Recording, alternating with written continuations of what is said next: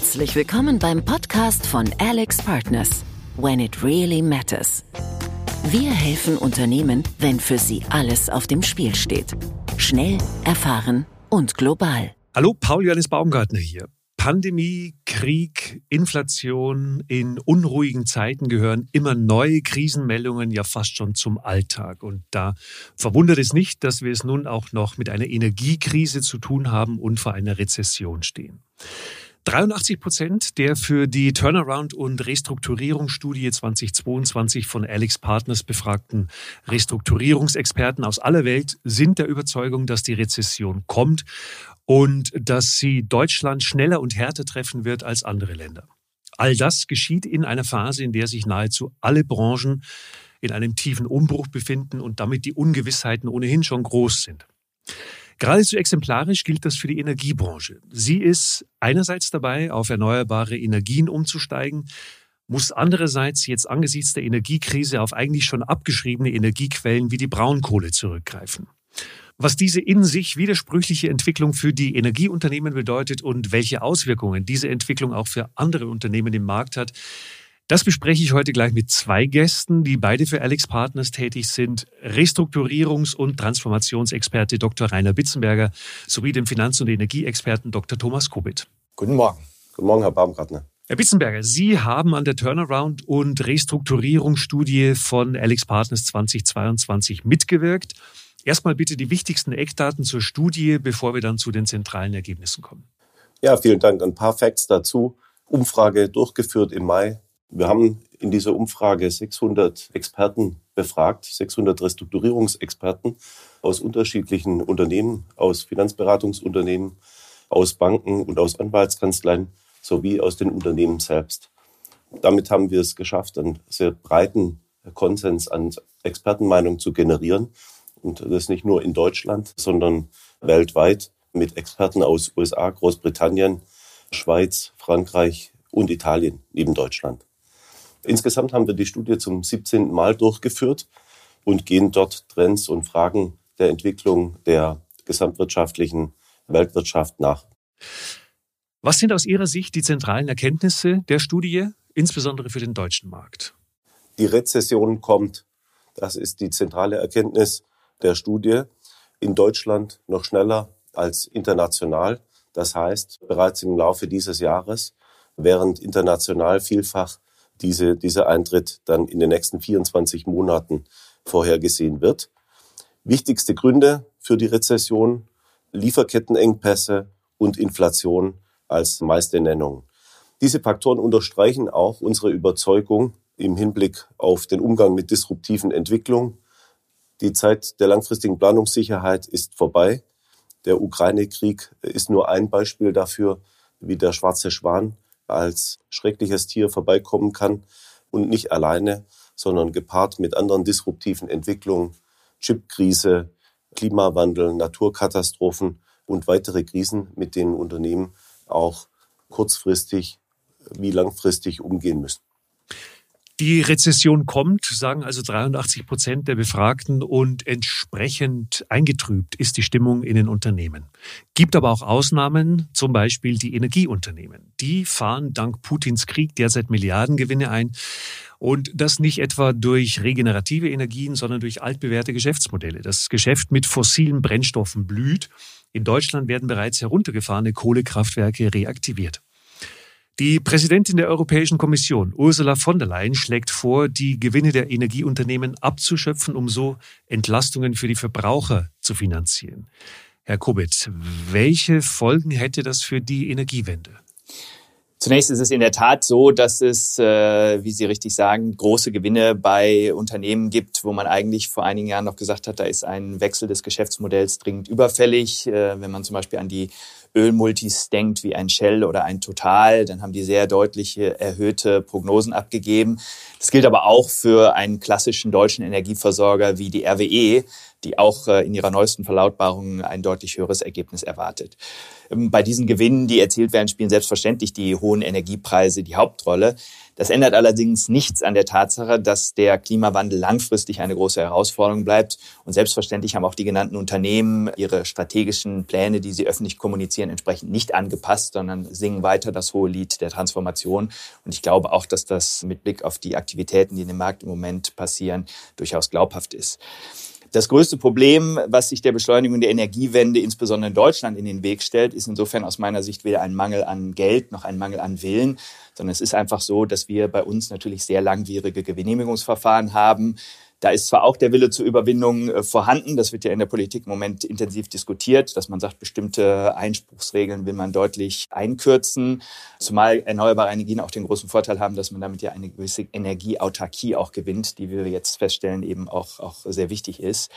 Allerdings leben wir natürlich zum Glück immer noch in einem Rechtsstaat, in dem man bestimmte Dinge, die mit Naturschutz und mit Rechten von Anwohnern zu tun haben, nicht einfach per Dekret aus der Welt schaffen kann. Summa summarum glaube ich dennoch, dass wir den Ausbau der Windkraft in erheblichem Umfang sehen werden. Jetzt, um den Kreis zu schließen zu Ihrer Frage nach der Abschöpfung von Übergewinnen. Äh, gerade weil diese erheblichen Investitionen erforderlich sind, bin ich grundsätzlich der Meinung, dass man den hier betroffenen Unternehmen nicht in hohem Umfang Mittel entziehen sollte. Immer vorausgesetzt, es werden da belastbare und verbindliche Investitionsprojekte vorgelegt, um die Transformation auch wirklich mit Werf voranzubringen. Außerdem sind solche Abschöpfungen immer in der Praxis natürlich auch beliebig kompliziert. Man muss sich überlegen, was ist eigentlich der Übergewinn? Wie wird der konkret in welcher Höhe besteuert? Und wie kann man das vor allen Dingen auch rechtssicher machen? Unternehmen haben ja auch Eigentümer, denen man damit jetzt Mittel entzieht. Gleichzeitig, und damit schließe ich dann, ist, ist schon anzuerkennen, dass es in der Öffentlichkeit natürlich sehr schwer zu vermitteln ist, dass da Unternehmen im Moment sehr erhebliche Gewinne machen. Insofern glaube ich, in der einen oder anderen Form wird es schon kommen. Man soll sich nur nicht der Illusion hingeben, dass das ganz einfach zu machen wäre. Herr Bitzenberger, wie werden sich die hohen Energiepreise im kommenden Winter auf deutsche Unternehmen auswirken? Zum einen sind die Kernsektoren der deutschen Wirtschaft betroffen, insbesondere die industrielle Produktion, aber auch der Handel ist hier zu nennen, gegebenenfalls mit Ausnahme des Lebensmitteleinzelhandels, der hier schon durch die Corona-Krise entsprechend gelitten hat. Wie wirkt sich das aus? Zum einen schafft der Anstieg der Energiepreise Kosten- und Margendruck. Und darüber hinaus darf nicht vergessen werden, die Verfügbarkeit von Energie, die Verfügbarkeit von Gas zum Beispiel, ist ganz entscheidend, um Produktionsausfälle zu verhindern, die gegebenenfalls im Risiko stehen über den Winter hinaus. Jetzt kommt in solchen Extremsituationen gerne mal der Ruf nach dem Staat. Welche Unterstützung kann bzw. sollte der Bund bieten? Genau, der Ruf nach dem Staat kann ich nur bestätigen, kommt vieler Orten. Gasumlage, Strompreisdeckel, Strompreisbremse, Übergewinnsteuer sind einige der neuen Begrifflichkeiten, mit denen wir uns schon auseinandersetzen. Im Grunde genommen erleben wir hier schon einen gewissen Reflex, der mit Blick auf Veränderung, auf disruptive Entwicklung sofort die Hände nach dem Staat reckt. Eine staatliche Unterstützung kann nur eine Übergangslösung sein. Auf Dauer überlastet es den Staat selber mit der Gefahr, auch zukünftige Generationen zu belasten. Dass die Entwicklung in, in Richtung Staatswirtschaft äh, damit einhergeht, wäre der schlimmste Faktor, da dann der Innovationsdruck aus der Wirtschaft genommen wird und so die nachhaltige Entwicklung eher im Risiko steht. Dass der Staat überfordert werden kann, denn hier ist es eigentlich ein, ein Grundzug der deutschen Wirtschaft, eben durch erfinderische Tätigkeit, durch Innovation solchen disruptiven Entwicklungen gegenüberzustehen und dort auch eine entsprechende Weiterentwicklung der Wirtschaft zu erzeugen. Deshalb, aus meiner Sicht, kann Hilfe vom Staat nur eine kurzfristige Übergangslösung sein, ohne die, die strukturelle Anpassung von Unternehmen an diese neuen Entwicklungen zu verhindern. Im Grunde genommen ist es deshalb wichtig, dass sich Unternehmen primär um ihre eigene Resilienz kümmern, sich proaktiv anpassen und nicht auf den Staat warten. Die Hilfe wird endlich sein. Herr Kubit, wie sieht das konkret in der Energiebranche aus? Was können und sollen Energieunternehmen tun, um sich künftig besser vor Krisen zu schützen? Also nochmal grundsätzlich geht es den Energieversorgern natürlich aktuell mit einigen wenigen Ausnahmen schon sehr gut. Trotzdem haben wir hier teilweise wirklich skurrile Entwicklungen gesehen, dass man zum Beispiel ungeachtet der stattlichen Gewinne in Nöte gerät, weil man langfristige Absicherungsgeschäfte eingegangen ist, die dann wiederum zur Notwendigkeit hoher Barhinterlegungen geführt haben. Insofern kommen wir immer wieder auf unser Mantra zurück, dass natürlich eine ausreichende Liquiditätsausstattung auch für Energieversorger durchaus essentiell ist.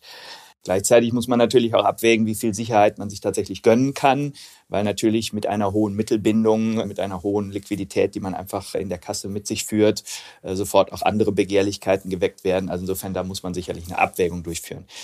Der andere Punkt, der auch in dieser Branche sicher wichtig ist, ist, dass man sich deutlich stärker als in der Vergangenheit auch wirklich sehr ernsthaft mit Szenarioplanungen auseinandersetzt. Das ist ja oftmals eher so ein Stiefkind in der Unternehmensplanung, dass man sagt, okay, jetzt planen wir nochmal zehn, was passiert denn, wenn es zehn Prozent rauf oder zehn Prozent runter geht, wie wir aber eben in der aktuellen äh, Situation gesehen haben, kann es durchaus auch passieren, dass wirklich gravierende Ereignisse eintreten, wie eine Pandemie, ein Angriffskrieg in Europa. Und sich ernsthaft mit solchen Themen auseinanderzusetzen und zum Beispiel sich auch mal zu überlegen, so schnell wie jetzt fossile Energie auf einmal eine Renaissance erlebt hat, genauso schnell kann das dann auch wieder in die andere Richtung gehen. Und dafür vorbereitet zu sein und Pläne zu haben, ist sicherlich eine essentielle Anforderung auch an Energieversorger. Wie sieht es denn bei anderen Unternehmen außerhalb der Energiebranche aus, Herr Bitzenberger? Wie können die sich einerseits auf die sich anbahnende Krise vorbereiten und sich andererseits resilient aufstellen, um auch für die Disruptionen der Zukunft gewappnet zu sein? Aus meiner Sicht gibt es Lösungsräume auf drei Ebenen der unternehmerischen Tätigkeit. Auf der strategischen Ebene gilt es, den kritischen Blick auf das Portfolio an Geschäftsaktivitäten zu legen gegebenenfalls nachhaltig verlustreiche Geschäftsaktivitäten ultimativ in Frage zu stellen. Das heißt, zum Verkauf zu stellen, zur Schließung zu überlegen oder abzuschöpfen. Zum anderen eben Aktivitäten, die in Zukunft unter Druck kommen werden, auch im Hinblick auf die hohen Anforderungen an ESG, an die Einhaltung von ESG-Kriterien, dort in Frage stehen, das Kerngeschäft auch in Zukunft positiv zu beeinflussen. Auf der zweiten Ebene, der operativen Ebene, geht es im Wesentlichen um Kostenflexibilisierung, um die Herabsetzung der Gewinnschwelle des sogenannten Break-Evens und damit den äh, flexiblen Umgang von Fixkosten, gegebenenfalls die Reduzierung der eigenen Wertschöpfung zugunsten der Flexibilität. Nicht zuletzt äh, gilt es auf der dritten Ebene, der finanziellen Ebene, um die alte Weisheit Cash is King, sich finanzielle Spielräume zu verschaffen, abzusichern frühzeitig mit Fälligkeiten von Finanzierung umzugehen und gegebenenfalls erweiterte Kapitalmaßnahmen vorzunehmen, um dort auch für Unvorhergesehenes gerüstet zu sein. Besteht die ernstzunehmende Gefahr, dass Deutschland durch zu hohe Energiepreise ein Standortproblem bekommt? Müssen wir damit rechnen, dass sich Unternehmen aus Deutschland verabschieden, weil eben die Kosten für Strom und Wärme einfach zu hoch werden? Also ohne die Probleme an der Stelle kleinreden zu wollen, glaube ich ehrlich gesagt, dass die großen und dann auch sehr kurzfristigen Abwanderungsszenarien, die teilweise jetzt an die Wand gemalt werden, doch etwas übertrieben sind. Standortentscheidungen werden typischerweise sehr langfristig getroffen und auch sorgfältig vorbereitet. Und da gehen dann auch eine Vielzahl von Faktoren auch jenseits des Strompreises mit ein. Man muss außerdem auch sehen, dass viele der Länder, in denen Energie deutlich billiger ist, jetzt auch nicht unbedingt die stabilen politischen Rahmenbedingungen bieten, die man sich für die langfristige Planung wünschen würde. Wir werden natürlich dennoch auch kurzfristig sicher einige erhebliche Auswirkungen sehen aus dem Thema Energiepreisentwicklung. Ich glaube allerdings eher, dass die in Richtung Unterbrechungen von Produktion oder auch einem erheblichen Inflationsdruck bestehen werden, weil eben erhöhte Einkaufskosten weitergegeben werden müssen oder aber eben die Produktion zum aktuellen, zu den aktuellen Kosten, Energiekosten einfach nicht mehr wirtschaftlich machbar ist. Jetzt haben Sie die Inflation angesprochen. Frage an Sie beide. Welche Gefahren gehen denn von der Inflation aus? In der Turnaround- und Restrukturierungsstudie von Alex Partners gibt es dazu ein Befragungsergebnis, das wirklich alle verwundert hat, nämlich für 33 Prozent der international befragten Experten ist die Inflation der Hauptgrund für die Rezession. In Deutschland hingegen stimmen dem nur 18 Prozent zu. Haben die Deutschen keine Angst mehr vor der Inflation? Ich bin der festen Überzeugung, dass das Inflationsgespenst, äh, für das die Deutschen schon traditionell bekannt sind, nicht verschwunden ist.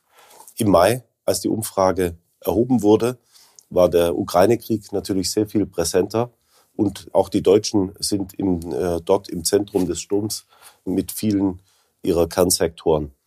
Zwischenzeitlich ist die Inflation schon eingetreten, und zwar in Höhen, die wir in Deutschland zuletzt Anfang der 80er Jahre erleben mussten. Und damit glaube ich oder bin ich der festen Überzeugung, dass die, die Angst der Deutschen vor der Inflation weiter bestehen bleibt.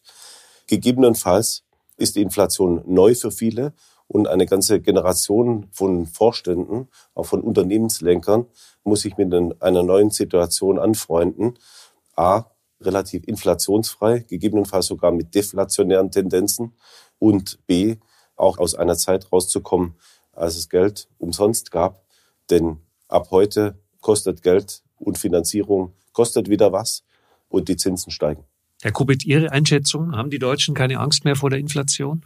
Also ich glaube auch, wie der Kollege Bitzenberger schon sagte, dass äh, der Hauptgrund hier wahrscheinlich eher ein Mangel an Erfahrung im Umgang mit der Inflation ist, die eben viele gar nicht mehr so kennen. Für mich ist auch die Frage, ob die Inflation jetzt der Hauptgrund oder nur ein wesentlicher Faktor für die Rezession sein wird, eher nebensächlich. Ich glaube, was auf jeden Fall so sein wird, ist, dass die Konsequenzen sowohl für Unternehmen als auch Privatpersonen noch sehr unangenehm sein werden. Und das merken wir ja auch jetzt schon im, im Alltagsleben, dass eben wirklich äh, eine solche Situation, die wir nicht gekannt haben in der Vergangenheit, Auswirkungen auf unser tägliches Leben eben hat. Zum Abschluss unseres Podcasts möchte ich Sie einladen zu einem Blick in die Glaskugel. Wird die Energiekrise die Transformation der Unternehmen beschleunigt oder gebremst haben, Herr Kubit? Also ich gehe in der Tat eher von einer Beschleunigung aus. Selbst bei den Unternehmen, die indirekt profitieren, zum Beispiel von steigenden Energiepreisen, glaube ich schon, dass diese Mittel dann entsprechend richtig investiert werden und auch schneller investiert werden, als das ursprünglich geplant war. Darüber hatten wir ja anhand der Energieversorger auch bereits kurz gesprochen. Für alle anderen Unternehmen wird es aus meiner Sicht auch gar nicht anders gehen, als dass die jetzt die Transformation beschleunigen. Denn dafür werden die höheren Kosten, ob das nun für Energie, Rohmaterialien oder Zinsen ist, schon sorgen. Herr Bitzenberger? Inwiefern die Energiekrise die Transformation der Unternehmen beschleunigt oder gebremst haben wird, ist offen und hängt von den Unternehmen selbst ab. Inwiefern diese Chance zur Neuaufstellung auch genutzt wird, werden wir sehen. Dort wird sich die Spreu vom Weizen trennen diejenigen, die reflexartig dem Staat nach Hilfe rufen, äh, Kurzarbeit längerfristig in Anspruch nehmen, ohne ihre strukturellen Hausaufgaben zu machen, werden als Verlierer in der langen Frist auftauchen. Diejenigen, die sich aktiv den strukturellen Herausforderungen annehmen, durch äh, Innovation und Unternehmergeist sich auszeichnen und schnell handeln, werden gestärkt aus der Krise hervorgehen und damit einen Beitrag zur nachhaltigen Entwicklung unserer Volkswirtschaft leisten können. Wie wird sich die Rezession auf die Breite der deutschen Unternehmen auswirken? Wie gesagt, ich hoffe nicht, dass wir über die, die Breite der Unternehmen sprechen, äh, die sich der Entwicklung einfach dahingeben. Das heißt, über gegebenenfalls Nachfragerückgang, unter weiteren Druck kommen, gegebenenfalls äh, sogar vom Markt verschwinden oder Wertschöpfung ins Ausland verlagern, sondern dass sich möglichst viele Unternehmen diese Rezession als kritische Reflexion ihrer Unternehmenstätigkeit annehmen, durch Innovation auch Wertschöpfung in Deutschland behalten und damit die, die Krise als Chance nutzen, um sich resilienter und nachhaltiger in die Zukunft aufzustellen. Beschleunigen oder bremsen Rezession und Energiekrise die Transformation in den Unternehmen. In ein paar Wochen und Monaten wissen wir mehr. Vielen herzlichen Dank, Restrukturierungs- und Transformationsexperte Dr. Rainer Bitzenberger sowie der Finanz- und Energieexperte Dr. Thomas Kubit. Vielen herzlichen Dank, Herr Baumgartner.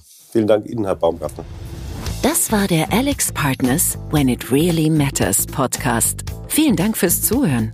Wenn Sie noch mehr Podcast-Folgen von uns hören möchten, abonnieren Sie uns ganz einfach in Ihrer Podcast-App und erhalten so automatisch eine Nachricht, wenn eine neue Folge verfügbar ist.